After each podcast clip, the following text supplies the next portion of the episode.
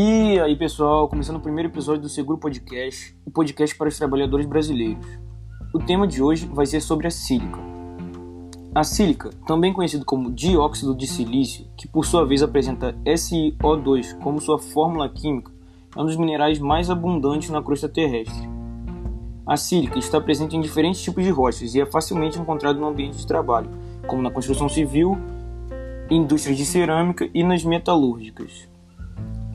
O pó fino de sílica surge durante o processo de beneficiamento dessas rochas, seja por meio de moagem ou na trituração, que nada mais é do que o resultado da ação mecânica de ruptura entre dois sólidos. Também é encontrado no processo de jateamento e lixamento de diversos materiais que contêm sílica em sua composição. A inalação do pó de sílica, também conhecido como sílica cristalizada livre, é o motivo da doença ocupacional conhecida como silicose.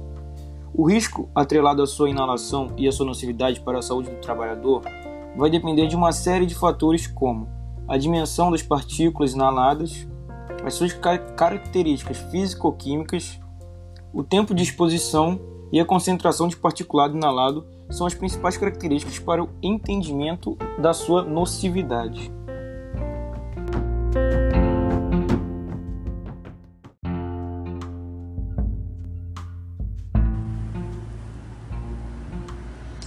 E essa nocividade está relacionada a um nome que a silicose frequentemente recebe, que é epidemia silenciosa.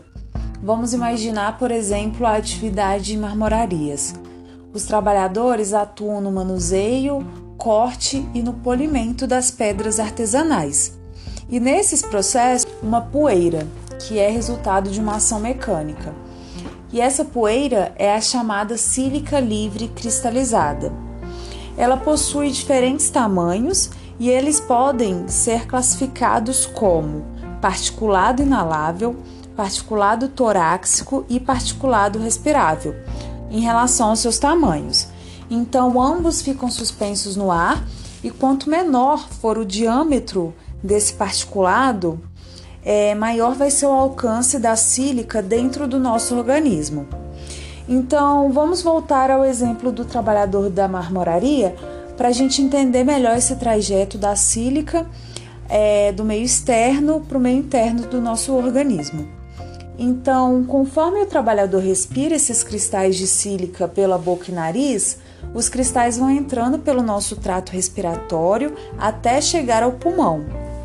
E voltando às classificações que a gente falou anteriormente, o particulado respirável é o que possui menor diâmetro e então eles conseguem atingir é, os canais mais frágeis do nosso pulmão, que é as bolsas de ar onde ocorre a absorção do oxigênio pelo sangue, que são os chamados alvéolos pulmonares. E aí o nosso corpo entra com uma defesa. Então, as células do nosso sistema imunológico, chamadas de macrófitos, elas vão englobar esses cristais de sílica livre e vão tentar fortemente dissolver os cristais, mas elas vão ser incapazes. Então, ao longo do tempo que o indivíduo vai respirando e vai ficando exposto a esses particulados de sílica, mais cristais vão sendo acumulados dentro das suas células macrófitas, que vão estar carregando os cristais de sílica para as paredes do pulmão, onde as células acabam morrendo e gerando um tecido cicatrizante ao redor das células que morreram. E à medida que se espalha, mais células morrem. Então, se a gente pensar em continuidade, mesmo que o indivíduo pare a sua exposição, esse processo continua. E aí vai gerando uma fibrose no pulmão, é, pela formação dos tecidos cicatrizantes, que fazem o pulmão perder sua elasticidade e vir a parar de funcionar.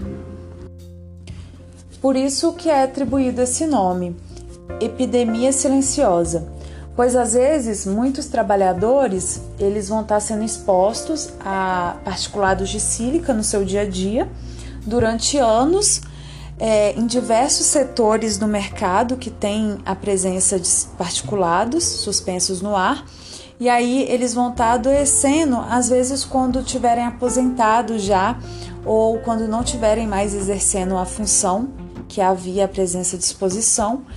E isso cria uma dificuldade para o trabalhador conseguir criar um nexo causal, ou seja, o trabalhador conseguir relacionar a doença que ele veio a desenvolver atualmente com a atividade que ele exercia. Qual a relação, né?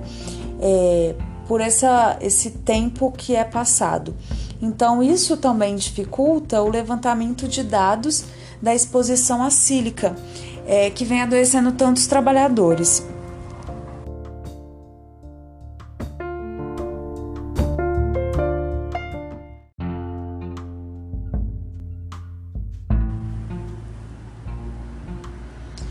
E essa nocividade está relacionada a um nome que a silicose frequentemente recebe, que é epidemia silenciosa. Vamos imaginar, por exemplo, a atividade em marmorarias. Os trabalhadores atuam no manuseio, corte e no polimento das pedras artesanais.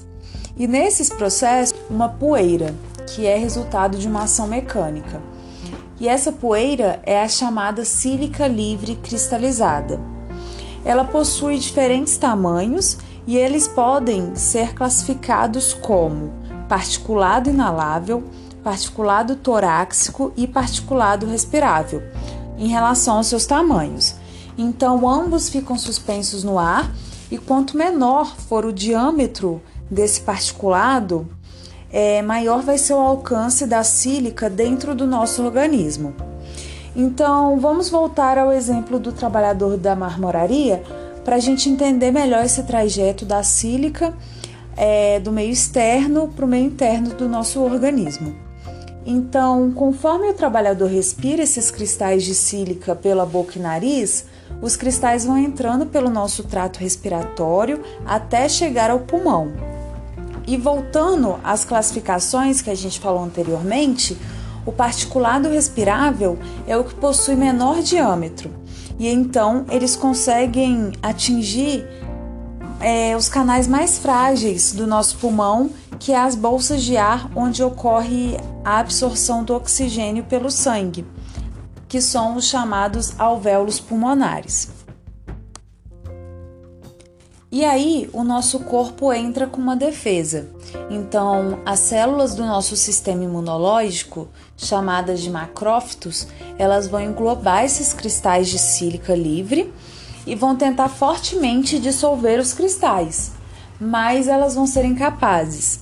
Então, ao longo do tempo que o indivíduo vai respirando e vai ficando exposto a esses particulados de sílica, mais cristais vão sendo acumulados dentro das suas células macrófitas, que vão estar carregando os cristais de sílica para as paredes do pulmão, onde as células acabam morrendo e gerando um tecido cicatrizante ao redor das células que morreram.